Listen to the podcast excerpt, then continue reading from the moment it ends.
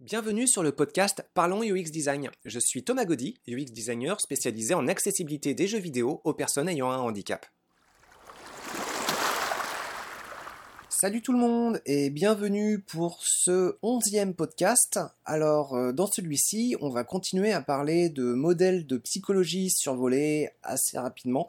Je m'en excuse, mais pour ceux qui n'ont pas de notion en psychologie, je pense que ça peut être assez intéressant de mieux comprendre euh, d'où proviennent une partie des bases euh, méthodologiques et euh, scientifiques aussi, même si on parle de sciences humaines dans ce cas-là, pour le UX design.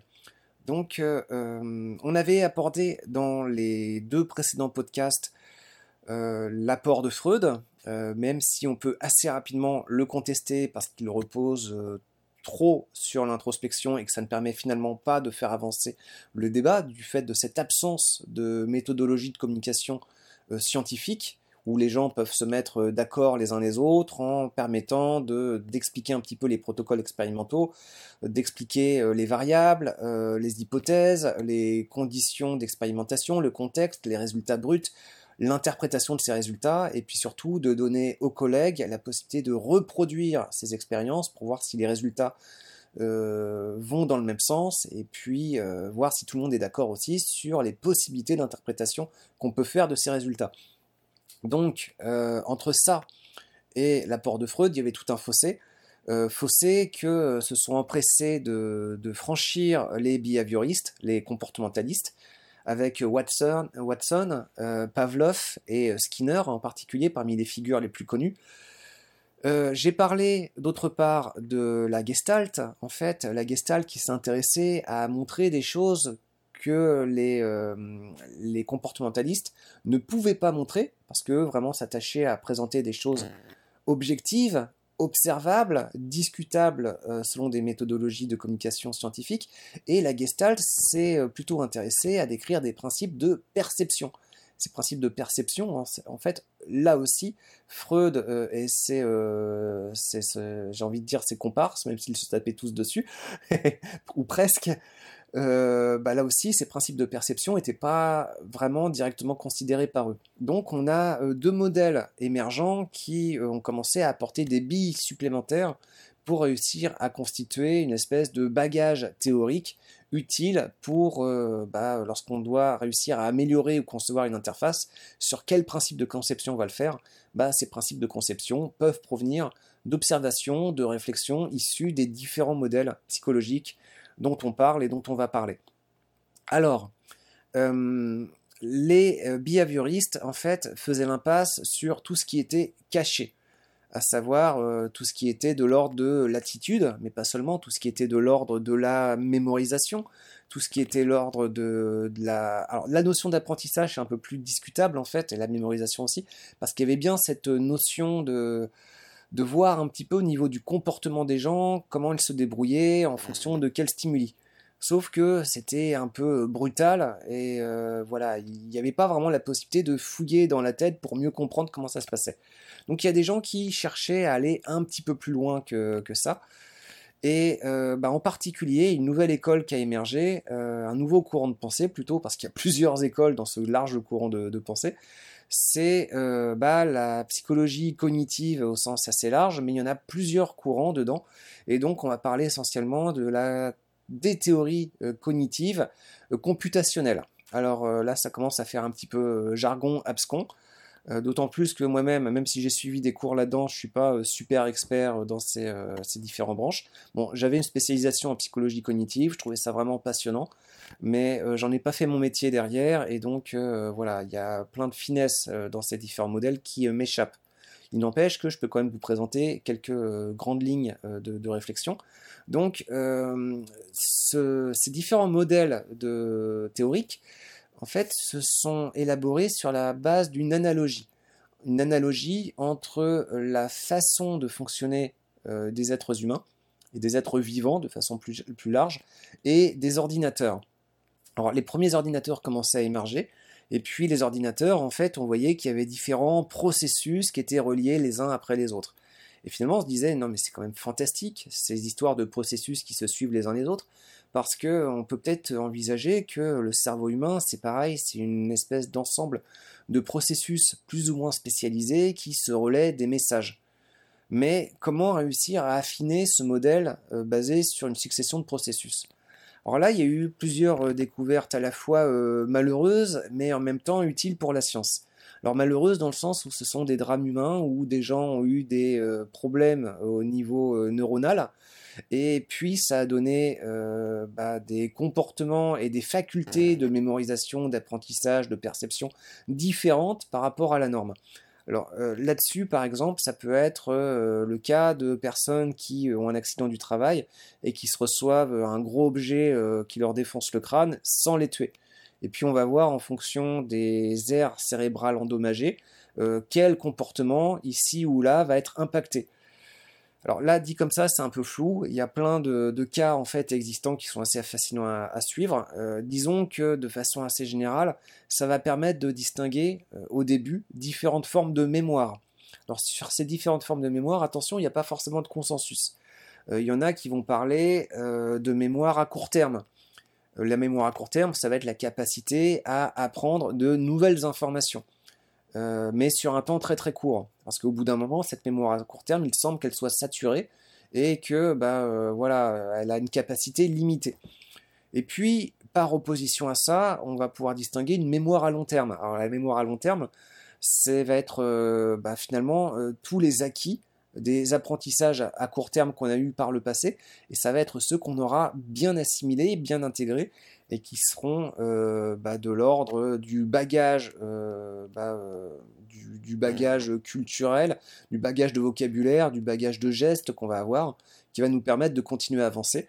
Et ces deux formes de mémoire finalement vont collaborer ensemble pour nous permettre, bah, dit simplement, de survivre.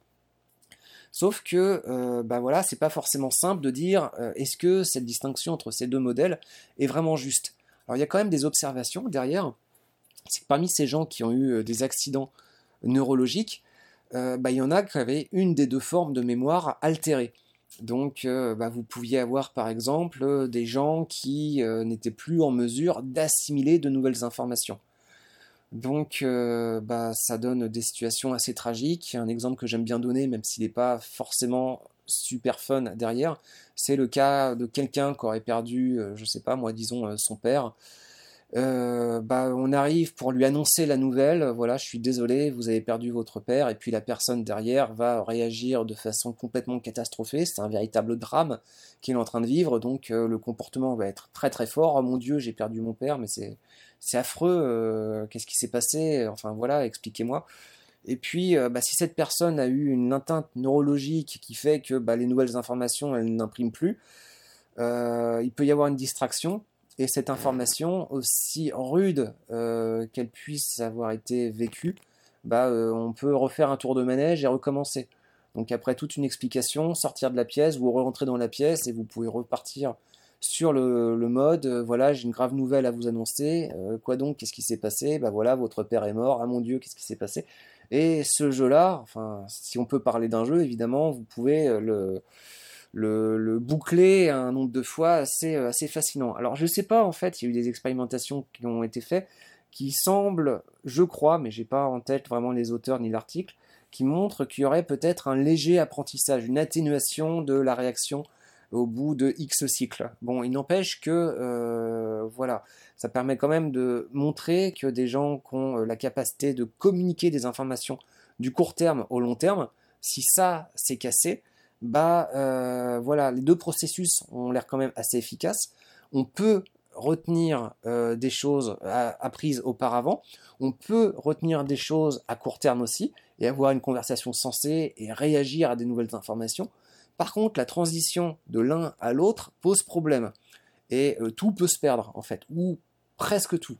Et ça, c'est quand même vraiment fascinant, et c'est ce qui permet de dire que, bah voilà, il y a différents modes de pensée. Euh, différents modes de mémorisation qui peuvent être vraiment très distincts. Alors pour faire le lien, en quoi ça, ça nous intéresse dans euh, le UX design? Bah, Ça nous intéresse parce que souvent, euh, une interface, il y a plein de nouvelles informations à assimiler. Et puis, il y a aussi plein d'informations que j'ai déjà assimilées par le passé. Donc il y a bien un rôle de la mémoire à long terme et un rôle de la mémoire à court terme.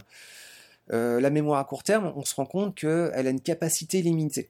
En fait, euh, en faisant des études, à demander à des gens de répéter des listes de noms, d'animaux, de couleurs, euh, de nouveaux, nouvelles informations, bah, il semble que la capacité de, de, rappel de ces personnes-là oscille entre 7 plus ou moins 2 éléments. En fait, ça oscille entre 5 éléments et 9 éléments. Alors encore, c'est des chiffres très moyens. Il y a des cas de super mémorisateurs qui arrivent à développer des stratégies de mémorisation un peu différentes et qui peuvent mémoriser euh, plusieurs centaines d'éléments. Euh, je ne sais pas où est-ce que ça peut grimper pour les champions, mais c'est assez extraordinaire. Donc là, je parle vraiment euh, des gens pris dans le grand public, les gens lambda. Donc ça va être une capacité de rétention de 5 à 9 nouvelles informations et ce que ça veut dire aussi, c'est si vous leur présentez un site web ou un menu de jeu vidéo qui comporte plus que euh, leur capacité de mémorisation, bah, il va y avoir un problème en fait parce que euh, bah, ils arriveront sur la fin de la liste qu'ils auront oublié de quoi se constitue le début de cette liste. Et si les différents éléments contenus dans cette liste sont tous un petit peu ambigus et qu'on ne trouve pas forcément l'objet de notre recherche tout de suite, bah, il va falloir faire un choix sur l'élément qui semble être euh, en considérant tous ces éléments, le plus pertinent. Sauf que, bah voilà, pour faire cette appréciation de l'élément le plus pertinent dans une grosse liste, bah, comment je peux faire cette appréciation si quand j'arrive à la fin de la liste, j'oublie le début, et si je me repasse le début, j'oublie la fin? Ça va donner une situation, je vais devoir me repasser plusieurs fois la liste pour essayer de l'apprendre, et euh, cet apprentissage, bah, il va être fastidieux, il va être frustrant, et voilà, il va y avoir quelque chose de l'ordre du désagréable parce que la liste sera trop longue. Ce ne sera pas forcément évident pour les gens de recracher cette insatisfaction. Mais euh, voilà, derrière, il y a cette idée que si vous faites une présentation d'une liste ou plus généralement d'un nombre de nouveaux éléments qui excèdent l'empamnésique, c'est-à-dire cette capacité de mémorisation de vos utilisateurs, euh, bah, va y avoir une forme de frustration qui va émerger. Donc un principe fort, euh, quand vous présentez des nouvelles informations à un endroit donné dans votre interface ou à un moment donné, évitez euh, que cette quantité d'informations excède l'empamnésique de votre utilisateur. Donc évitez qu'il euh, soit euh, supérieur à 5 ou 9. C'est très large, évidemment. Plus votre liste, vos nombre d'éléments est important, et plus vous risquez de mettre des gens sur le carreau. Donc on va dire la moyenne c'est 7. Évitez de faire des menus à plus de 7 éléments. Mais si vous voulez faire les choses très proprement, bah, la limite, vous la prenez basse et vous évitez d'avoir des éléments, des interfaces qui comportent euh, plus de 5 éléments. Alors attention par rapport à ça, vous pouvez le raccrocher avec les principes de la gestalt, rappelez-vous. Vous pouvez faire des regroupements d'informations, vous pouvez faire des regroupements de boutons. Et le premier survol de vos utilisateurs, bah, ça va être d'abord d'identifier ces principaux groupements. Donc vous pouvez avoir une approche méta, à savoir euh, quel va être le nombre de gros regroupements d'indicateurs de jauge euh, sur votre écran. Et ce nombre d'indicateurs, ce nombre de regroupements d'indicateurs plutôt, lui-même, bah, vous aurez la vigilance de ne pas le faire supérieur aux capacités euh, de l'empamnésique, de mémorisation de vos euh, utilisateurs. Donc moins de 5 regroupements de fonctionnalités présentes à l'écran. Et puis une fois que votre utilisateur bah, il prête un peu plus d'intérêt à une zone en particulier, bah euh, là, il aura le souci de décortiquer un petit peu quels sont les différents éléments au sein de cette zone. Et là encore, vous aurez le souci de ne pas multiplier, de ne pas dépasser euh, le nombre euh, de 5. Si vous êtes un peu plus paresseux, 7. Et si vous êtes vraiment un peu critique là-dessus, 9 éléments. Voilà, encore une fois, plus le nombre d'éléments à présenter dans cette sous-zone est important et moins ça va être agréable à percevoir, à comprendre et à apprendre. Donc ça, c'est quelque chose de fascinant. Alors, des modèles, il y en a bien d'autres. Là, je présente euh, des modèles de mémorisation, mais euh, il faut comprendre qu'il y en a plein, plein d'autres. Il y en a qui distinguent des mémoires sémantiques, à savoir tout ce qui est manipulation des notions de vocabulaire, euh, tout ce qui fait sens aussi, et la mémoire procédurale, qui est, elle, plus de l'ordre des actions. Et il n'y a pas forcément de mots associés à toutes les actions. Il y a des choses qui se font assez intuitivement pour lesquelles on n'a pas forcément de vocabulaire. Euh, voilà, j'essaye de trouver une action, bah, par exemple le fait d'écarter euh, deux petits doigts de mon pied droit, en fait, bah, ça peut être très agréable, en fait, voilà, ça détend un petit peu, mais j'ai pas de mot de vocabulaire qui permet de définir cet écartement de deux petits doigts. Euh, précis euh, de, mon pied. Parce qu'il n'y a pas forcément d'usage, j'imagine, très très puissant dans notre société, donc on n'a pas jugé ça forcément euh, extraordinaire à, nommer. Mais voilà, c'est une action qu'on peut faire dans certains cas, qui peut être assez utile, ne serait-ce que pour se dégourdir un petit peu les petits doigts du pied. on, a, on, a, besoin de se dégourdir. Donc voilà, il y a une distinction entre mémoire procédurale et mémoire sémantique. Alors il y a aussi une distinction avec d'autres formes de mémoire. Euh, il y en a qui parlent de la mémoire de travail. Alors la mémoire de travail, on a vu, ça peut être peut-être euh, une espèce d'étape intermédiaire entre la mémorisation à court terme et la mémorisation à plus long terme. Alors des modèles euh, de processus de mémoire, ils vont être en général, en général étayés par l'observation de différents cas de personnes avec des problèmes neurologiques, et ça va permettre de dire bon bah regardez il y a ça qui a l'air de bien fonctionner mais ça ça fonctionne pas donc il doit y avoir des processus spécialisés là-dedans. Et au fur et à mesure donc euh, les euh, cogniticiens computationnels vont euh, se lancer dans la conception bah, de, fresques, de diagrammes, avec typiquement, bah là il y a une entrée sensorielle, cette entrée sensorielle va être perçue pour réussir à décrypter ce signal, il va être ensuite interprété dans un traitement de mémorisation à court terme, et puis ça va être envoyé sur telle ou telle fonctionnalité. Et des modèles comme ça, bah, on va en avoir euh, tout plein de différents. Quand j'étais étudiant, je devais en, apprendre pas mal par cœur et puis dire tel modèle correspondait à tel autre. Euh, bon, tout ça est intéressant, mais une fois encore, derrière, je pense qu'on a été un petit peu plus loin. Et euh, la plupart de ces modèles, de mon point de vue, sont devenus un petit peu obsolètes. Donc ça vaut pas forcément le coup de les approfondir plus que ça. Alors évidemment, il y a des gens qui sont spécialisés dans ces sciences-là, qui continuent à voir les ramifications de ces théories, qui euh, pourront me contredire, et je suis d'accord avec eux, je ne suis pas au courant des dernières ramifications de ces théories-là. Donc euh, soyez très très prudents là-dessus, si le domaine vous intéresse, allez-y. Juste de mon point de vue, ce qui est intéressant là-dessus, c'est vraiment cette notion de mémorisation. Alors il y a quelques autres notions qui sont super intéressantes. Basées sur les capacités de perception et de compréhension d'un environnement, on peut euh, définir finalement euh, ce qu'on va appeler un espace de travail.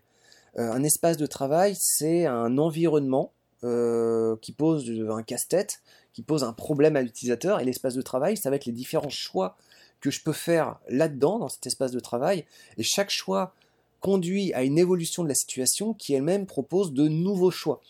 En fait, ce qui est intéressant avec cette notion d'espace de travail, c'est que ça rejoint la structure d'un site web ou la structure d'un jeu vidéo. Euh, par exemple, dans euh, la, notion de narration interactive, on peut avoir différentes formes de structure narrative, comment les différents choix de dialogue vont s'agencer les uns, euh, après les autres. Et cette notion d'agencement, ça renvoie finalement à l'espace de travail. Alors l'espace de travail, c'est quelque chose d'abstrait.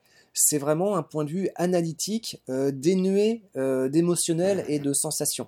C'est-à-dire qu'on va vraiment analyser froidement tel nœud de situations propose vraiment tel nombre euh, d'interactions possibles, et chacune de ces interactions possibles vont conduire à telle évolution de, de, la situation, et chacune de ces situations vont elles-mêmes donner euh, différentes solutions possibles. Mais vu de l'intérieur, vu en première personne en quelque sorte, ces situations, il y aura peut-être par les sens qu'elles vont revêtir, par l'habillage euh, bah, peut-être qu'il y aura des, possibilités d'interaction qui seront beaucoup plus saillantes, beaucoup plus évidentes, et d'autres beaucoup moins. Par rapport à la notion d'espace de travail, on peut bondir sur une autre notion voisine, c'est la notion de problème anamorphe.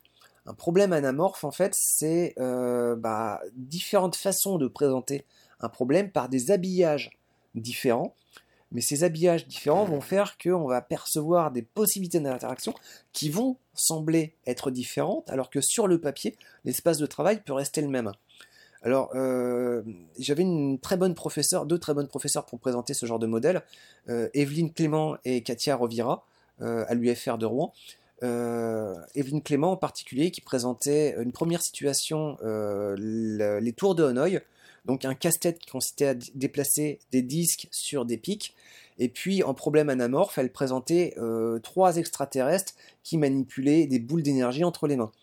Alors, autant la résolution du casse-tête avec les plateaux des tours de Hanoï était assez facile à résoudre, autant le système euh, de compréhension, l'interprétation de l'environnement avec les extraterrestres qui pouvaient manipuler des boules d'énergie dans les mains était beaucoup plus abscon et beaucoup plus difficile à euh, maîtriser pour pourtant résoudre la même situation de casse-tête derrière.